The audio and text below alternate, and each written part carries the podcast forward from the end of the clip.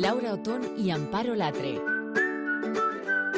Hablar en familia. El podcast de Cope para, por y con las familias. Estar informado. Empieza a hablar en familia.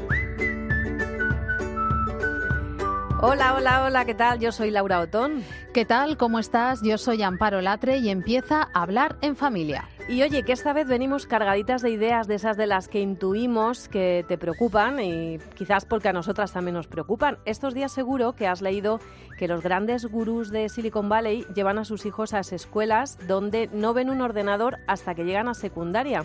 E incluso, ¿verdad, Amparo?, que contratan a niñeras con el compromiso contractual, es decir, por contrato, que no usen el móvil mientras que cuidan de sus hijos. El mundo al revés, ¿no? Porque estos son los que nos han metido de lleno en todo esto de las nuevas tecnologías. Por aquí no hacemos más que pensar en cómo encajar la tecnología en nuestra vida.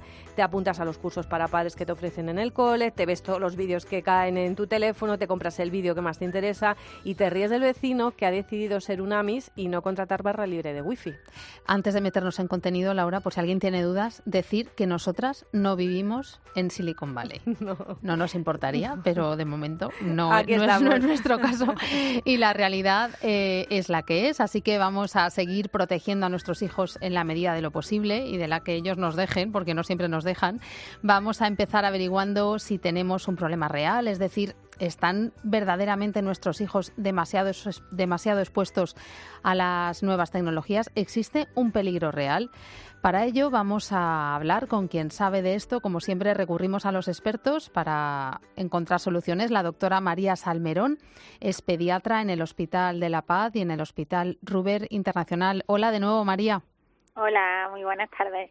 Los pediatras en consulta, ¿estáis viendo realmente que aumentan las patologías que están relacionadas con las nuevas tecnologías o esto es lanzar alarmas que, no existen?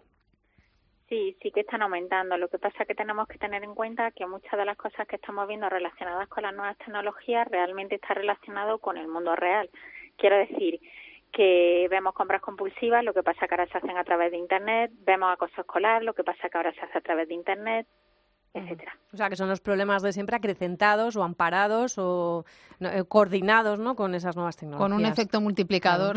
Eso es, que es eh, espacio en cualquier lugar, tiempo 24 horas al día, 7 días a la semana y con una capacidad de difusión del mensaje que puede llegar a ser en cualquier rincón del mundo. Eh, María, ¿acuden a la consulta cada vez padres con problemas con niños más pequeños o esto es un, una información que nos ha llegado distorsionada?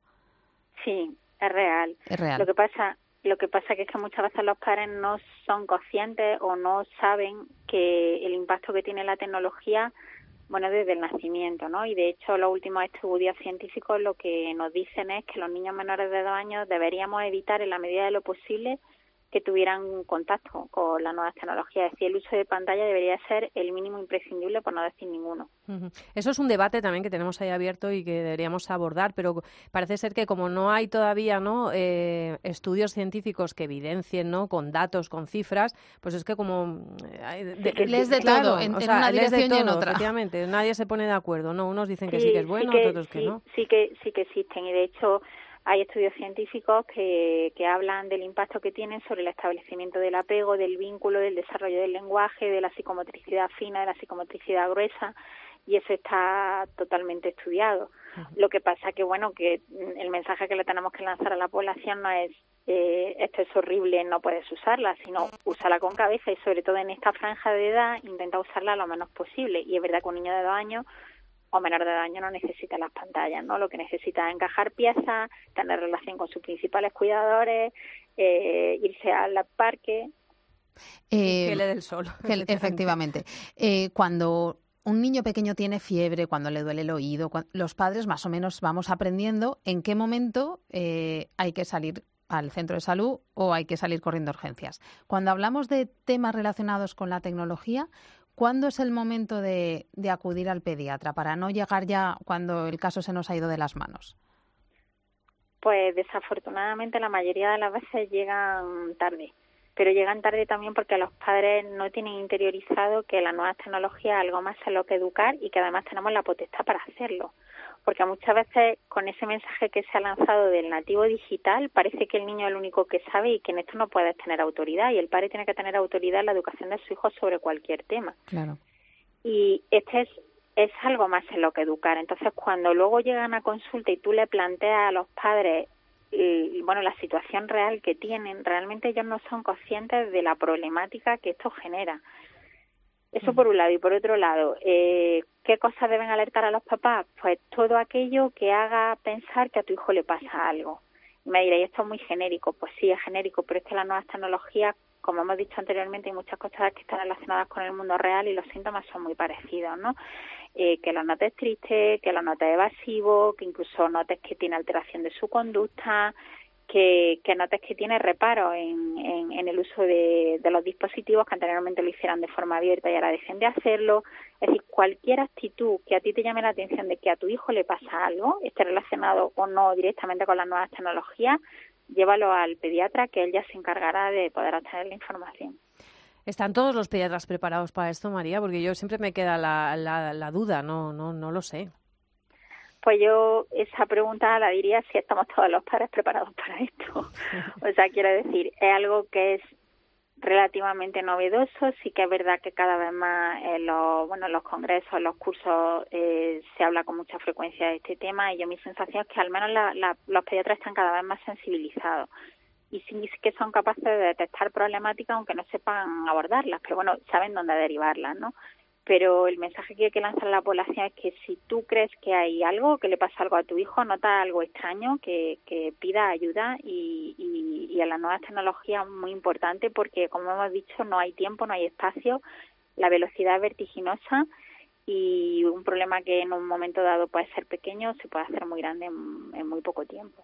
Me estaba acordando ahora, Laura, de un comentario que hicieron nuestros amigos de Empantallados, que, decían que eh, los padres de hoy en día eh, podemos saber más o menos mates, más o menos historia, cocinar más o menos bien, pero que no podremos ofrecer una buena educación si no sabemos gestionar el tema de la tecnología. Pues Porque eh, como estaba diciendo María, es un tema que afecta a todos los ámbitos de, la vida.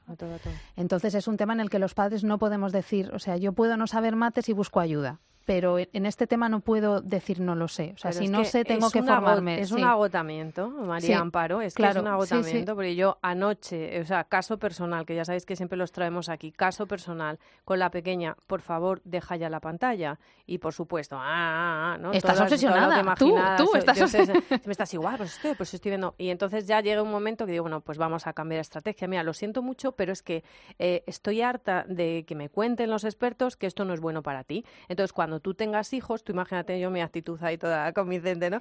Y cuando tú tengas hijos, tú les vas a poder dejar a tus hijos hacer lo que les dé la gana, ¿verdad? No te van a preocupar para nada, te va a dar igual lo que coman, lo que hagan. Y me miraba como diciendo, mi madre está completamente loca. Digo, pero como cuando tú tengas hijos vas a hacer eso, yo ahora que tú eres mi hija, lo que te voy a pedir es que a partir de las nueve y media ya no se va a utilizar ni el móvil ni la tablet. Así que hoy que sepas que está prohibido la tablet y el móvil a partir de las nueve y media. Claro, imagínate la revolución no, genera mucha resistencia. Y yo estoy agotada, ¿verdad, María? Que es lo que te dirán también todos los padres, porque llegarán con ese sentimiento de decir, pues eh, el síndrome del hijo solo, pero es que yo ya no doy más de sí.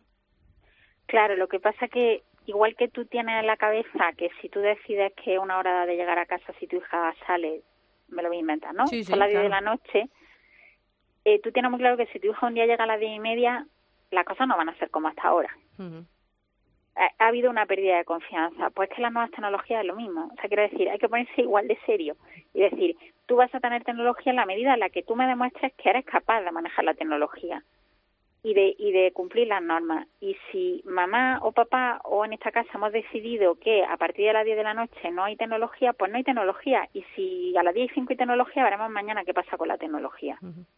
Por eso yo decía que es tan importante entender que es algo más en lo que educar y que tenemos la autoridad igual que en cualquier otra esfera de la, de la vida de nuestro hijo. Claro, es una lucha añadida. Sí, pero yo veo que a medida que crecen, eh, quiero decir que es muy fácil hacerlo con niños pequeños cuando las normas están muy claras, pero a medida que crecen cada vez es más complicado.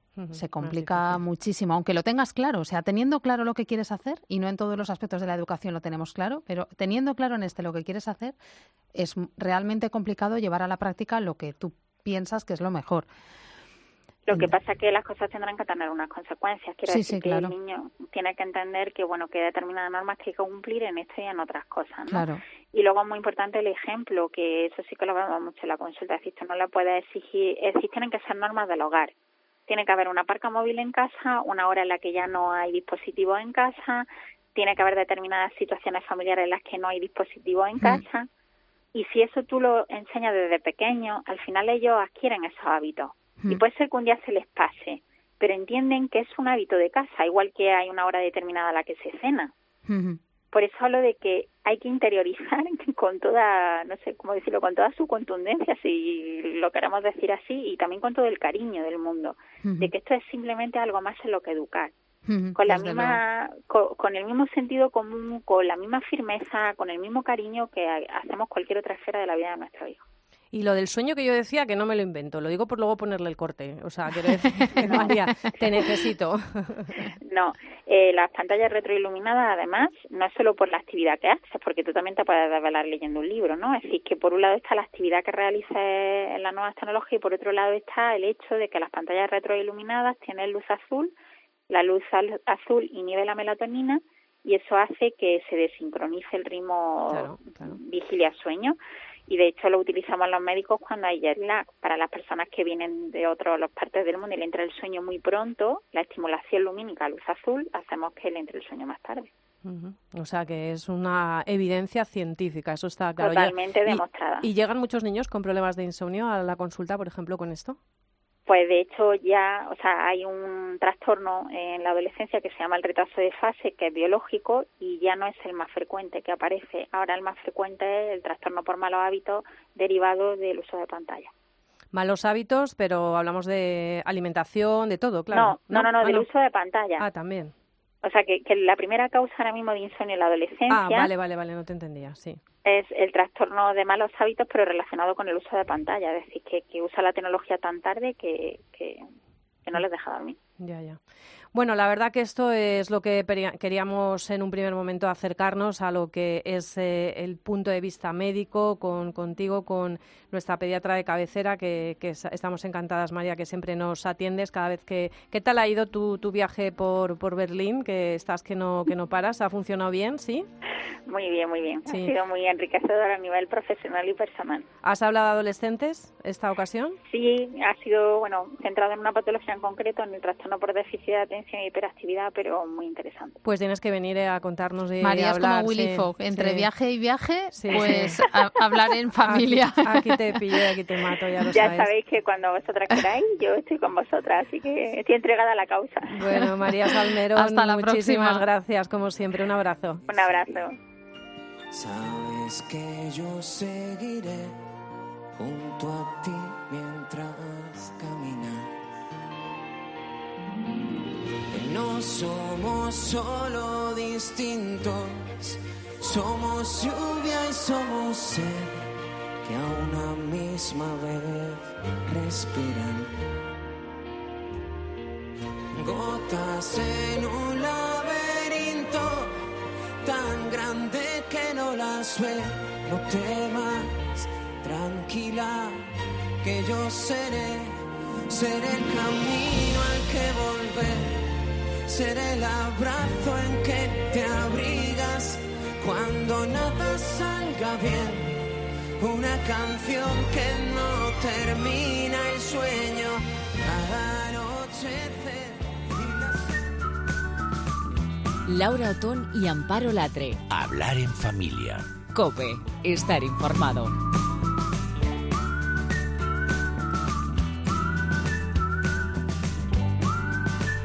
Pues mira, una manera de saber si nuestro hijo está en realidad rozando lo peligroso como para intervenir eh, es una cosa que hemos descubierto, ¿verdad, Amparo? Que es el semáforo de adicción y riesgo a las TICs que han recogido en el libro Familias Enredadas, los riesgos de, de Internet.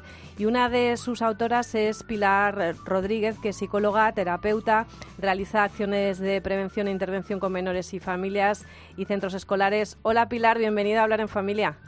Hola, buenas tardes, Laura. Bueno, hemos hablado de la patología con, con, la pediatra y este semáforo, la verdad que ha sido, bueno, pues eh, una manera que se nos ocurría para saber si realmente esos padres que no estamos presentes eh, de la manera que deberíamos estar porque no nos da la vida para ello o que no sea una excusa, eh, pues nos puede ayudar un poco a detectar si hay un problema. Sí, Laura, esto es así. Pues mm, el SAT, que se llama así, semáforo de adición y riesgo a las TIC, realmente es una, una herramienta fácil para que tengan eh, las familias en sus hogares y puedan de esta forma, pues de forma preventiva, ver en el nivel de riesgo que se sitúa cada menor. Pero no solamente ellos, se lo pueden pasar a sus propios hijos, porque no hay nada mejor que los jóvenes, ellos mismos, los menores, eh, sobre todo, pues que, que se familiaricen con identificar cierto tipo de conductas de riesgo que mm, normalizan, mm, ya eh, son, son nativos digitales y para ellos el móvil y toda la tecnología de la información son normales. Entonces llegan a no identificar riesgos y difícilmente se va a poner uno a, es decir, eh, a, modificar o a, corregir algo si no si no identifica que esto es así.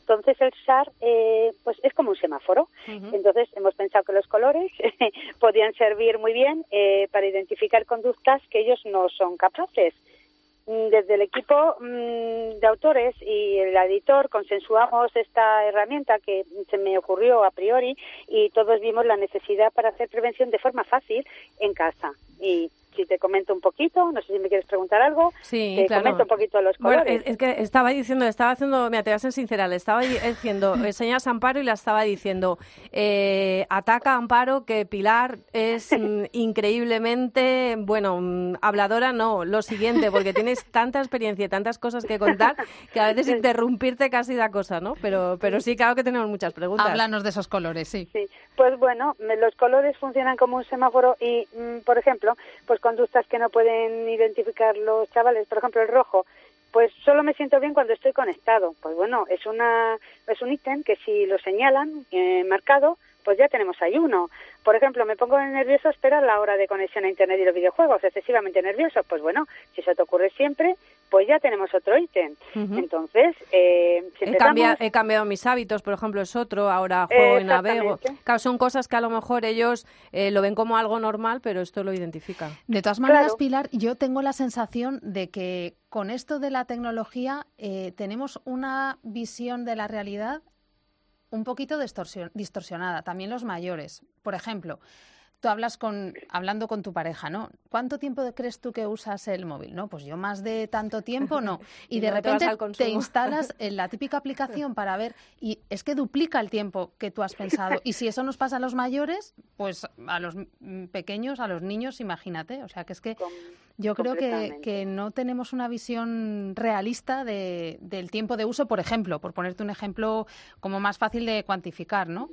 Sí, es cierto. Esto, mm, bueno, porque el libro va dedicado a las familias para sus menores, pero esto es aplicable a los adultos. A todo el mundo, claro. Amparo, efectivamente. De hecho, hay en algún momento se hace un guiño, como diciendo en los en los apartados del libro, que dice, bueno, esto esto eh, esto vale para todos, es extensible a todos. Y mm, esto es mm, bastante importante lo que acabas de señalar, porque, eh, es decir, si tú eres el referente de tu hijo, tu hijo, eh, es decir, pues va a absorber como una esponja todas las conductas y comportamientos que, que, sea, que vean ti. Si realmente estamos poniendo mm, a los chavales que a veces está hablando de pantallas, pantallas, pues efectivamente mm, pues les estamos metiendo en esa rueda. Eh, es importante mm, que el adulto, que los padres se den cuenta de, este tipo de comportamiento. No podemos pedirles a ellos estás todo el día con pantallas o estás todo el día con el móvil y resulta que nosotros estamos, pues eso, poniendo tecnología y dejando pocos espacios. El problema no es la tecnología, no hay que demonizarla. Estamos en la tecnología, pero realmente sí que hay que, que visualizar, hacer visible, visibilizar de alguna forma eso que estás comentando, eh, cuánto tiempo estamos dedicando a la tecnología y cuánto tiempo estamos dedicando a relacionarnos entre nosotros, a comunicarnos, eso es importante. Luego, Pilar, es verdad que aquí, bueno, hay cosas que yo leo en alerta que a mí, me pondrían ya en, el, en la parte roja, en riesgo, pero bueno, la verdad que todavía se puede, se puede empeorar, no se puede empeorar. pues mira, eh, alguna vez he visitado webs de juego, sexo y alcohol. A mí más que en alerta ya eso ya me parece en riesgo, depende de la edad, ¿no? Por ejemplo. Te comento por qué Que puede hemos ser peor todavía, alerta, ¿no? pero vamos a ver por qué hemos puesto en alerta, porque he puesto alguna vez.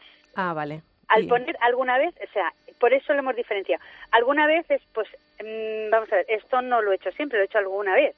Ya. En un mes lo hice una vez, entonces, claro, ¿cuándo pasa rojo? Cuando, es decir, mm, me suelo habitualmente a Ya. conectar a videojuegos. Sí, es verdad ver, que veo no, luego es- que pones visito Claro. y me registro en webs de juego, Claro. sexo y alcohol. Y Claro. la pregunta va un poco por ahí, es decir, eh, como terapeuta de familia, tú haces intervenciones con familias, con niños en colegios, pero ¿qué es lo que más te, te encuentras? Es decir, ahora mismo, ¿cuál es el problema de alguna manera, mm, bueno, pues que más puedes visibilizar y donde más podemos poner el, el foco? Bueno, pues eh, donde más problema hay son los contenidos a los que acceden. Los contenidos es algo que preocupa muchísimo a los padres y están, bueno, hay mucha, tengo que decirlo, se está viendo en chavales adolescentes y preadolescentes, mucha, se están viendo pornografía, y digo Pornografía. pornografía, ¿eh? sí, sí, sí. Eh, y aparte de esto, eh, está el, el tema de los contenidos y el tiempo que pasan con los, con la, con lo que es con toda la tecnología. También eh, el acoso, pero no identificado como tal. Yo te- empiezo a tener cada vez con más frecuencia casos mm, de cómo se interactúan eh, en los en los móviles, incluso algunos ni tienen móviles, los móviles son de sus padres, han instalado un Instagram y resulta que han descubierto conversaciones donde están acosando pues alguna amiguita o algún amiguito y lo toman como un juego. Ya. Pero estas conversaciones de acoso es con insultos graves, puedo decir ya, claro. graves. Empiezan suaves y en la misma conversación, a lo largo que van hablando, eh, acaban con, con, con, con insultos graves.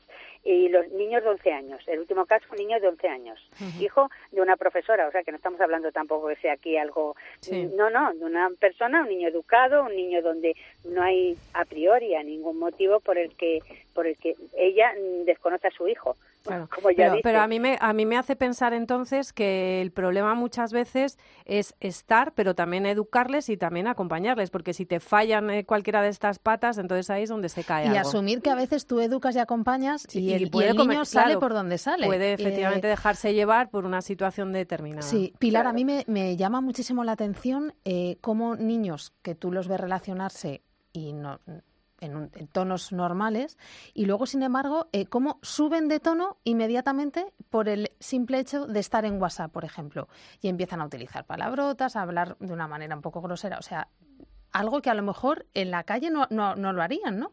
O sea, cómo en el momento que se meten en el móvil eh, suben el tono y dices, pero bueno, qué barbaridad. Claro, que- pero que- no tienen la percepción de, de, de estar en que- el mundo real. y Eso, claro, ese es el y- problema, es que yo creo que no lo ven como el mundo real. Claro, sí. Yo creo que uno de los grandes mensajes es, es hacerles ver que lo digital no es virtual, que lo digital es, tan, es real. es tan real como el patio del colegio, Ay, con consecuencias, con sí. consecuencias eh, pues de todo tipo, o sea, legales, mm, de todo tipo.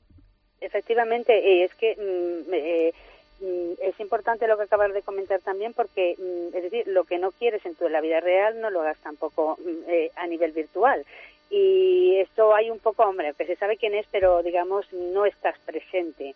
Es, eh, no hay esa presencia, el anonimato, aunque en este caso no es anonimato porque mm, estás escribiéndote con alguien o estás mensajeándote con alguien o estás chateando con alguien, realmente, mm, pero la pantalla por medio mm, quita bastante, es decir, eh, se desinhiben los niños Efectivamente. y realmente esa desinhibición que tienen, eh, pero esto engancha mucho, eh, Amparo y Laura engancha mucho con eh, el- la gestión, el umbral de gestión de la frustración y cómo gestionan ellos eh, sus relaciones. Entonces, la parte emocional esa la tienen que trabajar mucho en las casas, en los colegios, porque hoy en día el umbral está muy bajito y pasan para gestionar con la comunicación de una forma adaptativa, pasan a hacerlo totalmente de una forma desadaptativa. Y si no Pilar, qué trabajo, por Dios, tenemos, Tenemos por por delante, sí. qué trabajo. Claro. Yo creo que te vamos a tener que llamar en muchas ocasiones Claro. si nos Pues- dejas. Pues yo encantada, porque yo es mi trabajo, es el día a día y es que tengo que meter lo emocional ahí, porque mm, mira, me ha llamado Sí. una madre ayer que había acabado y la tuve que atender a las 10 de la noche por teléfono y ponerla unas cosas claras y tiene que ver con esto, con Mm, cómo se había gestionado. sí. Exactamente, con un amiguito que lo que ella mm, desconocía a su hijo, un niño de 12 años, que cómo ha gestionado mm, por vía, mm, le acaba de comprar el móvil, como aquel que dice, pues como bien decir, bueno, pero si esto no ha pasado antes de ayer, pues eh, es decir, es como si hubiera un, un, ellos se socializan a través del móvil. Sí, Pilar, yo creo que tenemos muchos temas mm, relacionados con la tecnología, así que te volveremos a llamar porque es, mucho el interés que, suscitan estos temas. Pues recordamos Pilar Rodríguez, autora de Familias Enredadas, los riesgos de Internet, es un libro fantástico, súper interesante, con un prólogo de, Javier Urra. Pilar, gracias por haber estado en Hablar en Familia.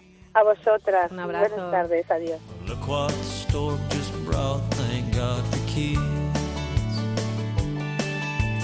We'd all live in a quiet house without Big Bird or Mickey Mouse and Kool-Aid on the couch. Thank God for kids. Thank God for kids.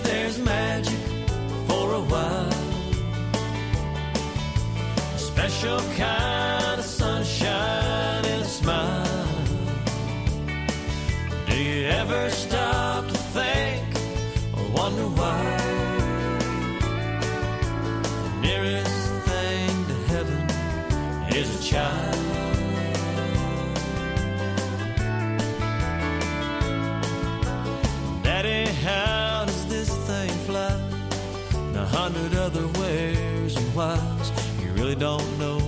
but you try. Thank God for kids.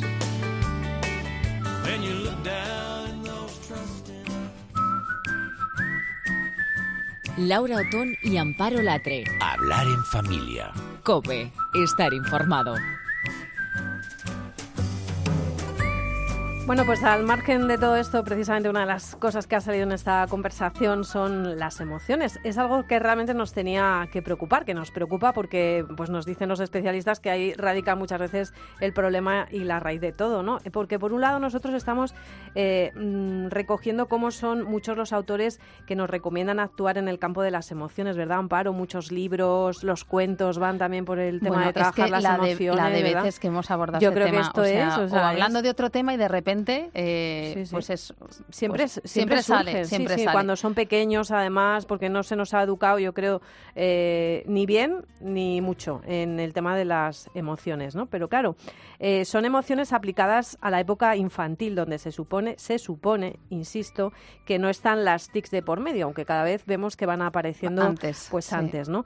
Pero claro, con los adolescentes ya viene implícito el manejar las emociones con las redes sociales. Es eh, aquello de, bueno, pues cómo gestionamos esto con un concepto que nos ha gustado mucho, que es la tiranía del like.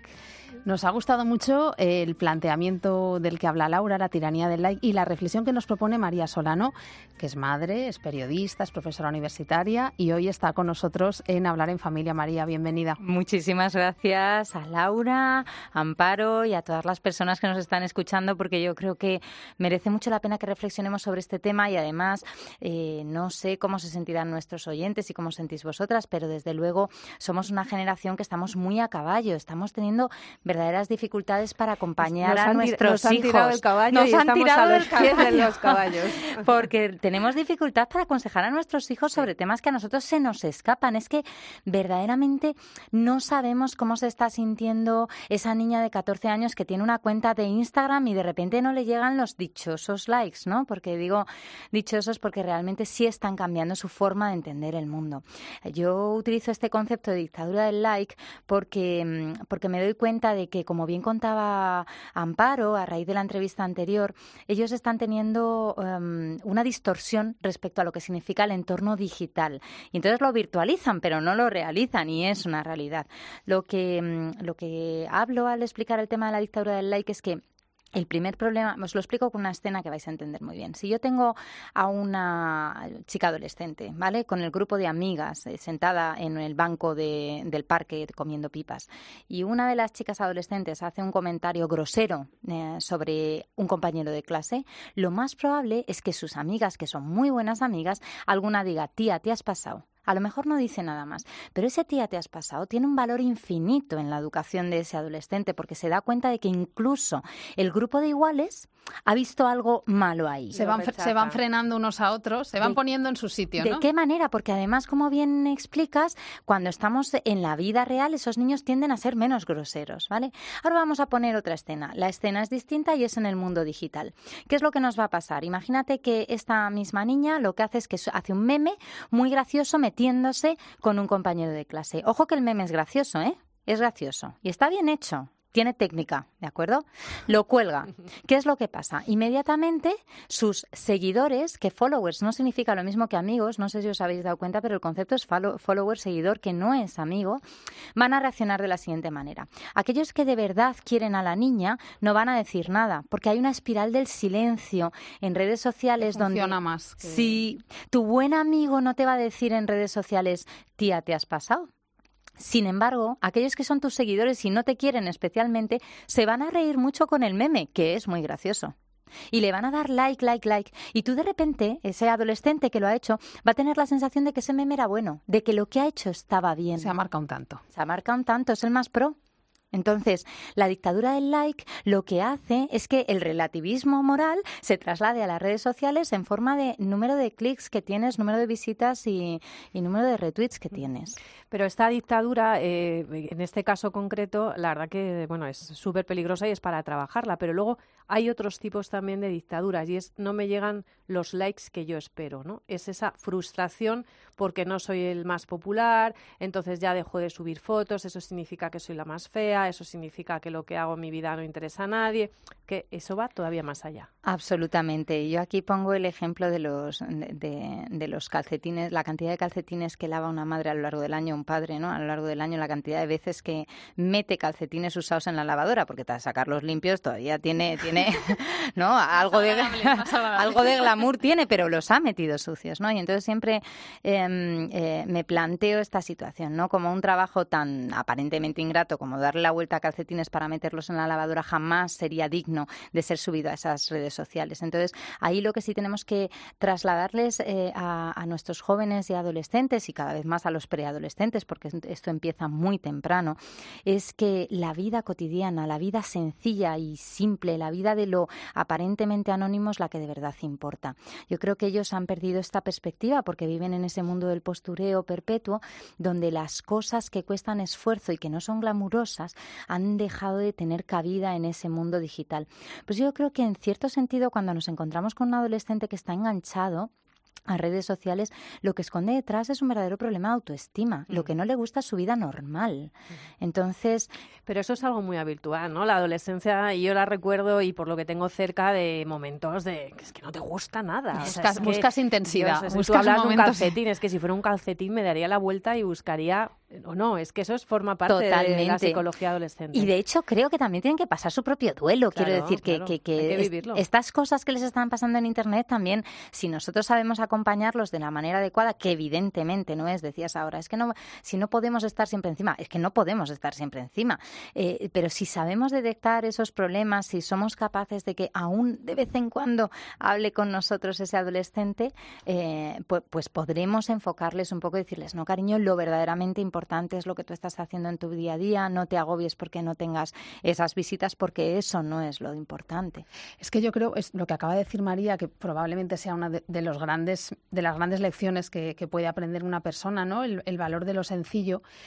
Mm, es algo que no se aprende porque tú se lo digas. Es algo que se aprende cuando tú lo ves y tú lo experimentas. Y para eso hace falta tiempo. Mucho tiempo. Hace falta tiempo, hace falta testimonio, hace falta ponerles en contacto con personas que encarnen este, este mensaje, ¿no? Y eso es de lo que a veces no nos damos cuenta, que vamos y le soltamos la chapa, le soltamos el gran sermón. Y a lo mejor lo que hace falta es que, mm, bueno, pues pasemos más tiempo juntos, le pongas delante una persona en la que puede ver reflejada esta idea. Eso es lo que realmente les podría enseñar eh, les puede enseñar estas grandes lecciones. ¿no? Y también am, hay, hay un elemento clave. eh, esto lo- los especialistas, bueno, Pilar, con la que habéis hablado antes, seguro que lo, que lo puede constatar. Pero los especialistas explican que, que realmente ellos empiezan a refugiarse en redes sociales porque no tienen una vida real, ¿no? Esa vida que decías tú. Entonces, al final, la mejor manera de que ellos constaten que su vida normal e interesa a los demás es que tengan una vida normal con los demás. O sea, al final, si yo le doy a ese adolescente la oportunidad de estar con sus amigos, posiblemente prefiera estar con sus amigos. No olvidemos que hay una parte de responsabilidad en muchos casos de las adicciones de padres que al final acaban diciendo, bueno, lo cómodo de que esté dentro de Internet es que está dentro de casa. Comodísimo, es fantástico, están quietos y callados. Pero y no- se no- acaba el ¿no te conflicto. acuerdas ese de, de la historia que yo contaba de ese niño en una rueda de prensa de la FAT que me decía es que mis padres no me hacen ni caso, me dejan ahí con el móvil y me parece la tristeza de eso. Pero yo eh, voy a mm, voy a disentir un poco de, de- de uno de tus planteamientos, María, porque eh, yo lo que me encuentro es que ellas salen también, ellos salen también con sus amigos y te encuentras con que están con sus amigos y están con el móvil. O sea, porque, por ejemplo, en casa, si la- las mías son de relacionarse mucho y de salir. Entonces, eh, la forma que tienen de relacionarse, yo creo que los padres también tenemos que entender que es esa. O sea, y, y hay que, por mucho que les expliques y dices, pero vamos a ver, si es que eso estáis tomando algo, estáis dando un paseo y estáis con el móvil. Entonces, también hay que manejar esa situación. Decir, sales con los amigos, pero también explicarles, ¿no? ¿No creéis? El cómo hay que, mm, bueno, pues tener cuidado con lo que estás haciendo con tu teléfono móvil, porque el mundo real es ese y puede ser paralelo a ese mundo virtual. Bueno, pues veremos hasta qué punto. Totalmente, y además nosotros ahí es donde te decía que estamos más perdidos, porque realmente nos cuesta entender, ¿no? Por qué estando con sus amigos están todos el con el móvil. en la mano. Pero, mm, pero al mismo tiempo yo me doy cuenta de que poco a poco ellos sí van aprendiendo lecciones, un poco lo que decíamos antes, incluso de la mano de otros amigos, ¿no? Porque a veces meten la pata y, y de repente pues se encuentran con Es un, un aprendizaje. digital y eso sí, también sí. es un aprendizaje para ellos. Claro, es que caerse, pues nos tenemos que caer y lo que decimos siempre, que se tienen que caer, pero que nosotros debemos estar ahí un poco al pie del camino y agarrarles y ayudarles y acompañarles y, Y "Bueno, ofrecer alternativas de ocio, ofrecerles contextos distintos, donde se relacionen con gentes distintas. Y, aprender, y aprender nosotras, Amparo. Yo en, en la revista Hacer Familia una cosa que estamos permanentemente obsesionados en es con que nosotros necesitamos saber. Hombre, Hombre, totalmente, es que si no, totalmente. No, tendría, no tendría razón de, de ser, por ejemplo, lo que estamos haciendo nosotros aquí y lo que estáis haciendo vosotros en, en Hacer Familia, porque hay que decir que María Solano está al frente de, de ese proyecto estupendo que es eh, Hacer Familia, que lo podéis encontrar también en formato papel, tradicional, analógico, pero Precioso. también- que yo sé que le tienes mucho cariño, pero también estáis en una página web que bueno que los padres que estamos bastante digitalizados pues también es una opción estupenda con vídeos nosotras descubrimos muchas cosas y mucha gente interesante a través de, de hacer familia y bueno lo que decíamos el otro día que hacer familia y hablar familia en familia tiene mucho que ver ¿sí, Tenemos no? mucho en común. muchísimas gracias, Gracias, María por acompañarnos. Nosotras.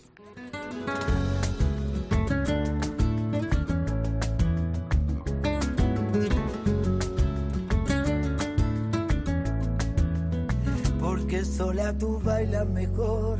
Me torturo con verte bailar. Mientras sueño que tengo el valor de alejarte del viento. Callar.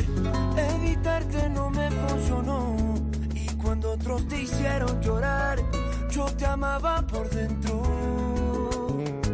No hay nada que yo pueda hacer, solo me queda hechizarte.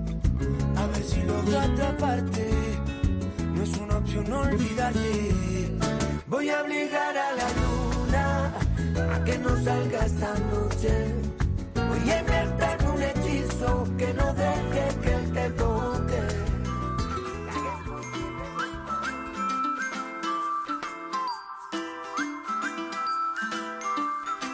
Laura Otón y Amparo Latre. Hablar en familia. Cope, estar informado.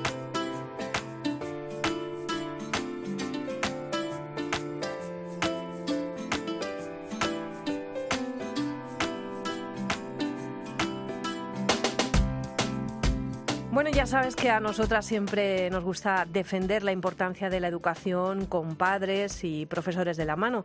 Y no solo eso, incluso cualquiera que intervenga en la crianza y educación de, nuestros hijos. La siguiente invitada está hoy en Hablar en Familia porque nos enamoró el título del libro que es Alma de Profesor, la mejor profesión del mundo.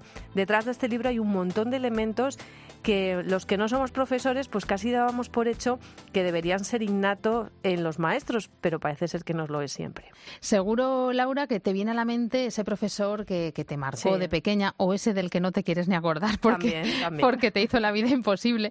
Y no hablamos de materia, hablamos de personas, Mm. de relaciones.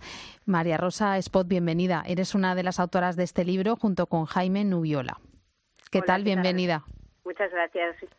María Rosa es licenciada en Ciencias Biológicas, es doctora en Humanidades y es profesora en el Colegio Laval de Barcelona desde 1978. Eh, María Rosa tiene mucha experiencia en, eh, en esto del mundo editorial porque tiene distintos libros para y por los docentes.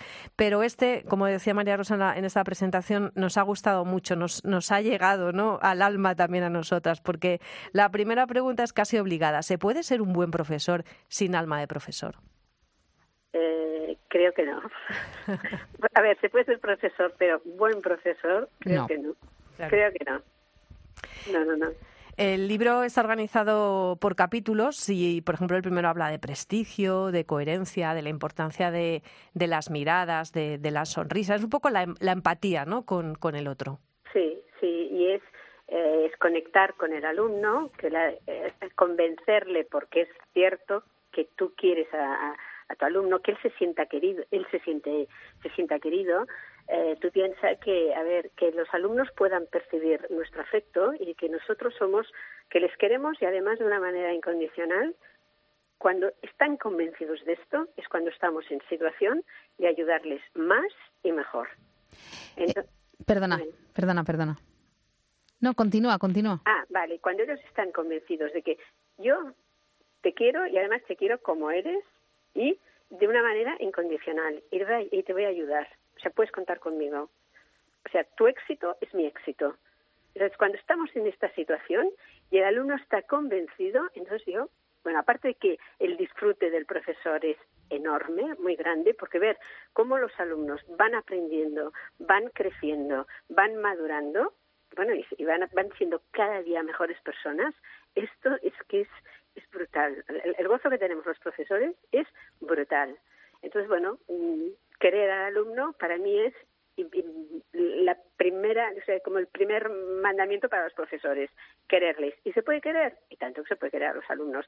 Al que te boicotea el aula, también. Lo tienes que, te lo tienes que ganar, te lo tienes que ganar. Aquí está el arte de cada profesor. Pero tú piensas que a un adolescente le das un poquito de cariño, un poquito de atención, un poquito de tu tiempo, y la respuesta es enorme. Enorme, enorme. Están algunos con sus actuaciones, que a veces no las entiendes, aparentemente, únicamente lo que te están pidiendo es, eh, estoy aquí, hazme caso, ayúdame, pero no saben verbalizarlo. Pero es así, ¿eh? Eh, María Rosa, ¿ha cambiado mucho la relación eh, con los alumnos? De, de esto habla un poquito el segundo capítulo, ¿no? Y yo me pregunto si realmente es, tan- es tal el cambio, ¿no? En los últimos años. Bueno, eh, sí, ha, ha habido un cambio. Ha habido un cambio eh, con los alumnos eh, y con los padres, ¿vale? Entonces, claro, con los padres, y esto se refleja en los hijos. A ver, por ejemplo, todo el tema de, de, la atención, atención en clase, atención cuando hablas con ellos, esto, bueno, pues hemos hecho un pasito para atrás, ¿no? Todo lo que es el esfuerzo, bueno, el esfuerzo cuesta, ¿no? Un pasito para atrás también. Eh, todo lo que es el, el que entiendan el respeto a las personas, eh, el, tratarse todos bien entre, o sea, que, no- que en el aula haya un buen clima, un clima de respeto para todos, para el que corre mucho, para el que corre menos, para el inquieto, para el más que tiene más facilidades para el estudio, al que menos. Bueno, entonces, claro, las, las aulas han cambiado muchísimo. Las aulas, cuando yo empecé a trabajar, no eran diversas. Ahora en Cataluña eh, todos los colegios son con inclus- inclusivos, con inclusión, ¿no? Entonces la diversidad es muy grande. Y esto los alumnos, bueno, pues todos to- y los profesores nos hemos tenido que ir adecuando. Y sí, sí, es- es- ha cambiado muchísimo. Yo de que cuando empecé ahora el aula es muy diferente, muy Y- diferente. Y, y hay que decir que llevas, me lo vas a permitir, desde el año 78 además en el, en el mismo colegio, con lo cual tienes, vamos, toda toda la, la capacidad de poder hablar sobre, y- sobre, sobre esto, ¿no? Y, y yo te quería preguntar eh, dos cosas. Por- bueno, la primera, por un lado, eh, todo esto que estás diciendo se consigue con, con disciplina. ¿Eres partidaria de disciplina con amor, ¿eh? no disciplina de esta de la que se utilizaba antes, que ya sabemos que no es el, me- el mejor método, pero no, no, la disciplina no es mala. No, me lo preguntas, ¿no? Sí, sí. Vale. No, no, mira, yo te voy a decir, eh, a los alumnos, cuando tú llegas a una secundaria, primero tienes que, te presentas y entonces primero tienes que utilizar lo que se llama la potestad, el orden, el mandato, ¿vale? Y tienen que tener las reglas del juego muy claro y siempre te prueban, siempre te prueban, a ver hasta dónde puedo llegar. Después, la potestad, lo primero, pero no nos podemos quedar con esto. El nuestro listón es alto. O sea, no se puede educar con- solo con potestad. Según avanza el curso, la potestad tiene que ir disminuyendo y tiene que, tiene que ir apareciendo la autoridad. La autoridad quiere decir, este alumno, o sea, yo sustituyo, a ver, es que esto es más complejo, lo, intento resumirlo, pero yo intento sustituir las órdenes y los mandatos y las obligaciones con un consejo, con una opinión. Es decir, yo quiero que un alumno mío se comporte de una manera determinada, correcta, que se co- comporte correcto, no porque si no lo hace le cae un castigo, sino porque él ha decidido esta conducta. Él la ha decidido. Claro, esto a mí que me pide. Esto me pide, pues, unas conversaciones con él, explicarle una serie de cosas, ¿no? O sea, el listón es alto. A mí a veces hay padres que me dicen, le voy a quitar el móvil cuando llegue a casa. Digo, no. Tu trabajo está en convéncele para que te lo dé.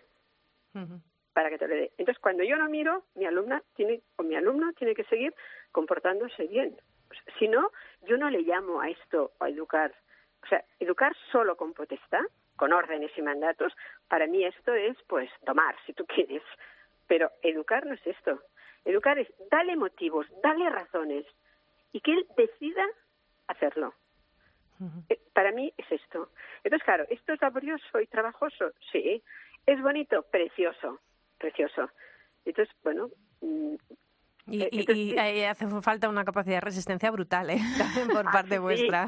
No, yo, yo sabes que, mira, yo en el colegio me encargo de profesoras nuevas, eh, de darles unas sesiones y esto, y siempre les digo, mirad, eh, para estar en secundaria hay que estar física y psíquicamente en plena forma.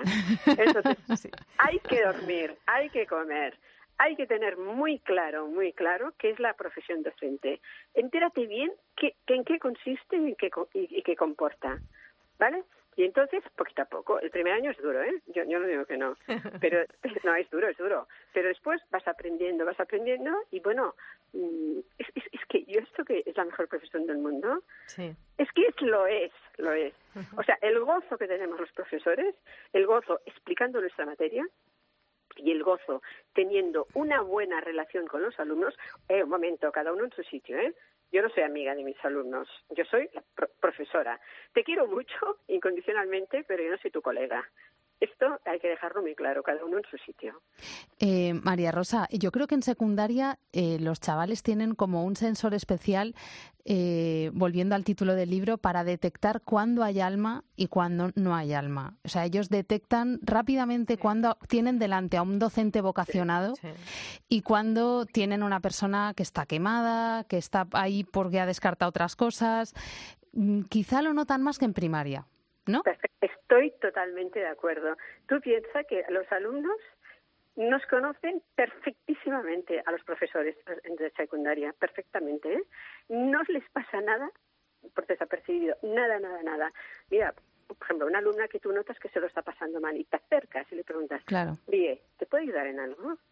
Esta alumna es que la, la tienes para siempre. Claro, yo lo digo diciéndolo de corazón, no porque toca y, Sí, sí. y hace frío. Decirle, oye, yo veo que tú te, te- te pasa algo, ¿te puedo ayudar? Bueno, pues esto es, mm, bueno, es que tanto que lo captan, pero perfectísimamente, perfectísimamente. O sea, ellas saben perfectamente si la quiere, si- sentirse querido o no sentirse querido. Mira, todas las personas tenemos la necesidad de querer y de sentirnos queridos. Y en la adolescencia, esta necesidad de sentirse queridos está mucho más acentuada, mucho más. Entonces, esto, bueno, lo sabemos los, los profesores que estamos en secundaria. Bueno, entonces, cualquier, mm, a ver, cualquier corte, cualquier, em, a ver, hablarles así, por ejemplo, la indiferencia. No soportan la indiferencia del profesor, no la soportan no la soportan. entonces, es lo que te decía antes, que un pequeñito detalle de nada, bueno, el, el agradecimiento es brutal, brutal, brutal. Y además luego vienen a casa muy doloridos. Pero bueno, María Rosa, necesitamos profesores como, como tú con esa sensibilidad. Por eso voy a despedirte con la contraportada de este libro que dice que es un libro dirigido a todos los profesores y profesoras para despertar el alma de profesor que tenían en su corazón cuando iniciaron la carrera docente. Por favor, que nadie lo pierda, porque os necesitamos. Las familias, los padres y las madres os necesitamos. María Rosa Spot es eh, la autora de este libro Alma de Profesor, la mejor profesión del mundo, junto a Jaime Nubiola.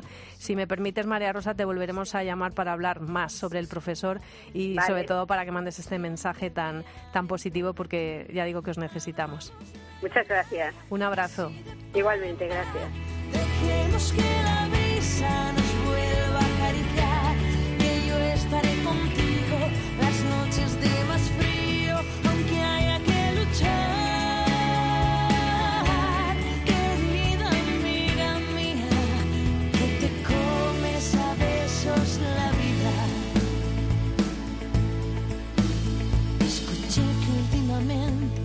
Paseas por el barrio, que llorar te sale fácil, que reír te cuesta tanto. Y aunque sé que ya hace tiempo que no hablamos demasiado, una amiga sabe ver que necesitas un abrazo. Me han contado que te escondes para cambiarte de ropa, que no quieres saber nada de tendencias ni de moda. Pero déjame contarte que aprendí que la paloma nunca deja de ser ave, aunque tenga una ala rota. Así que ven, mírate al espejo. Te presento a la chica más valiente del universo y aunque a veces tenga miedo y se Laura Otón y Amparo Latre. Hablar en familia. Cope, estar informado.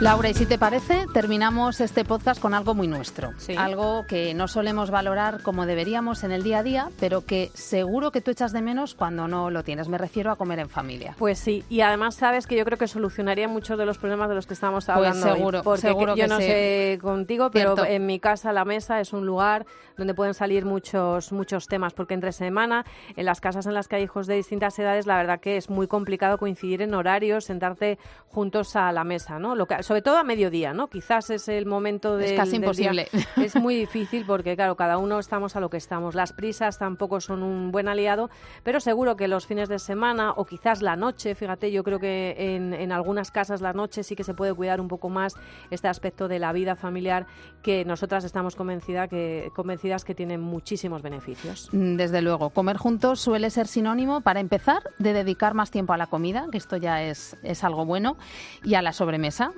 que esto tiene mucho que ver con, pues, con, el- con la comunicación, con el encuentro, pero es que hay mucho más. Le hemos pedido a Miriam Magallón, que es psicóloga, es madre de familia, que nos cuente qué nos aporta comer juntos. les hace más felices, más sanos emocionalmente, eh, que les hace también intelectualmente más despiertos, eh, entendiendo el concepto de comer en familia no solamente como los 15 minutos que nos sentamos, sino el proceso de preparación, el rato que estamos, el recoger también, o sea, implicar a todos en cocinar, en preparar cosas, en poner y quitar la mesa.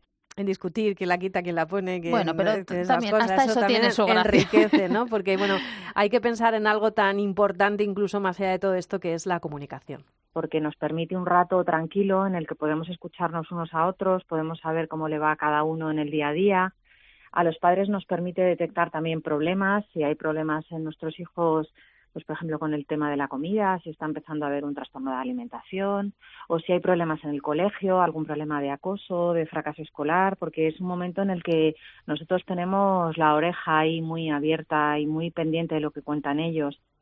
Y si lo que queremos es aprovechar al máximo estos momentos, aunque solo eh, podamos sentarnos juntos eh, los fines de semana, Miriam Magallón nos da ideas que puedes leer con calma en su libro Comer en familia de la editorial Mensajero. Vamos con algunas de ellas. Que hay que cuidar la comida, de que hay que eh, valorar la comida y evitar el despilfarro y el bueno pues esto ya parece que no está bonito y lo tiramos es, es un tema en el que en el que yo eh, profundizo en varios capítulos distintos, o sea, la importancia de darle valor a la comida, de cómo ha llegado hasta aquí, eh, no solamente de quién lo ha cocinado aquí con cariño, de, sino de quién lo ha cultivado o quién lo ha criado, eh, cómo ha llegado a una gran superficie, de ahí cómo ha llegado hasta casa, o sea, que es una cadena de mucho esfuerzo, de mucha energía y de muchas personas también. Entonces, como cuidar esas cosas y no tirar a la basura lo primero que vemos, sino a Claro, es mucho además lo positivo que podemos transmitir a nuestros hijos cuando cuidamos esos momentos, pero ojo también cuando nuestra relación con la comida, la de los adultos, quiero decir, no es del todo buena. Muchas veces eh, los padres tenemos que echar una mirada a cuándo comemos emocionalmente, cuándo estamos utilizando la comida para otra cosa que no sea eh, nutrirnos y conseguir energía o combustible para que el coche se mueva. Entonces, hay muchas veces que recurrimos a la comida para aplacar el malestar, para quitarnos ansiedad, para olvidarnos de los enfados o de la rabia que traemos del trabajo. Y en esas cosas, en ese manejo bueno de la comida de una manera sana, es también como vamos a ayudar a nuestros hijos. Si nuestros hijos ven que llegamos a casa y devoramos y nos ponemos a comer entre horas 25 cosas y después de una llamada con el jefe nos vamos a la nevera, etcétera, o después de un enfado o una discusión en casa estamos comiendo, les estamos enseñando también eso. Está dando un mensaje, efectivamente. Qué importante este, porque a veces nos preocupamos de que coman equilibrado un primer plato, un segundo plato, pero a lo mejor por el camino tú te has metido una tracona al llegar del trabajo y te has quedado más ancha que larga. y claro, eh, educas con todo, con el menú que preparas para la cena, pero también con lo que has hecho antes, ¿no?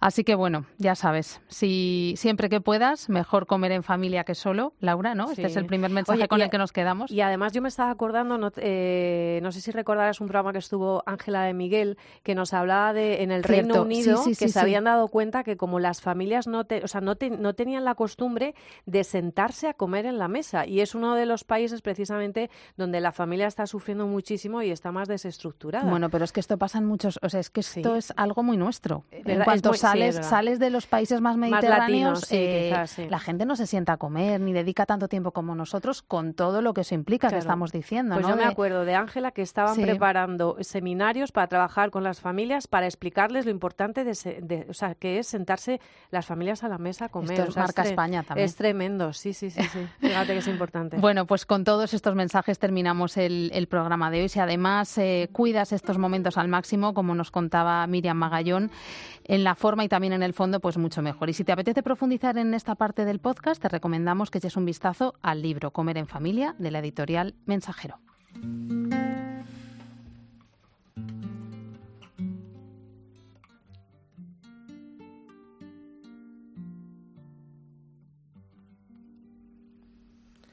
Una de esas noches sin final me trae tu voz cada mañana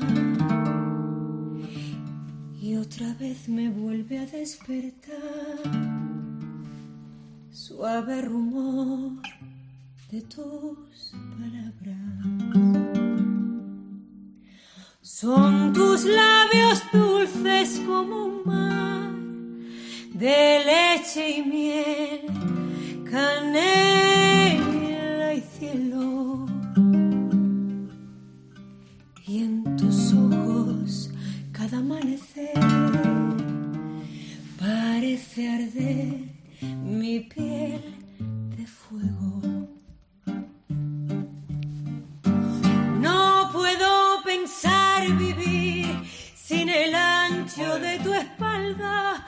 sobre mi sábana inquieta. Ay, qué da pena interrumpirla, ¿verdad? Terminamos con mucha calidad hoy, Sí, ¿eh? la verdad que, que, que sí, la pareja, hoy no hemos hablado de la pareja, pero todo esto en pareja siempre, por favor, que ya lo decimos siempre, que si la pareja no está de acuerdo, ni en nuevas tecnologías, ni comida, ni en la mesa, es, Es todo que no mucho más hacemos complicado, nada, es muy sí. difícil. Bueno, queríamos hablarte también para despedirnos de eh, un evento estupendo que está preparando la Fundación Red Madre para el 9 de mayo. Es un evento muy especial para madres que estáis en redes, pero también para madres analógicas, para todas, incluso para padres también os podéis animar, porque va a ser una jornada preciosa en la Fundación Botín para hablar, por ejemplo, de ese tema del que tampoco se habla, nosotros hemos hablado aquí en Hablar en Familia, que es la muerte perinatal y cómo se debe ayudar a superarlo, sobre todo a esos padres, ¿no? a esas familias. Hemos hablado, como recordáis, de este tema aquí y bueno, nos ha parecido preciosa esta iniciativa de Red Madres. Hay un panel con Soy una madre normal o no soy una madre, una drama madre.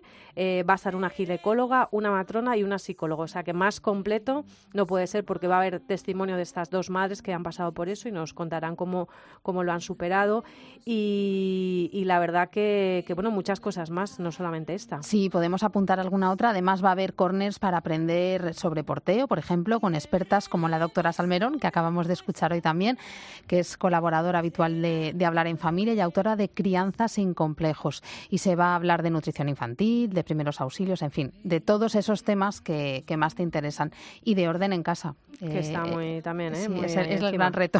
Nosotros También- hablamos mucho aquí también. de orden, sí. También con expertos de home management y con la organizadora de Pon Orden. Vamos, que es una oportunidad estupenda para compartir una jornada fantástica en familia. 9 de mayo, aquí en Madrid, en la Fundación Botín. Así que no te lo pierdas y apúntate si puedes ir. Me despido, Laura. Soy Amparo Latre. Me despido, Amparo. Soy Laura Otón y esto es Hablar en Familia y necesitamos que si te ha gustado, nos compartas. Cuando vuelva a amanecer, otra vez te escucharé decir mi nombre sin miedo. Y otra vez te besaré como besa esta mujer. Antes de decir te quiero. Lere.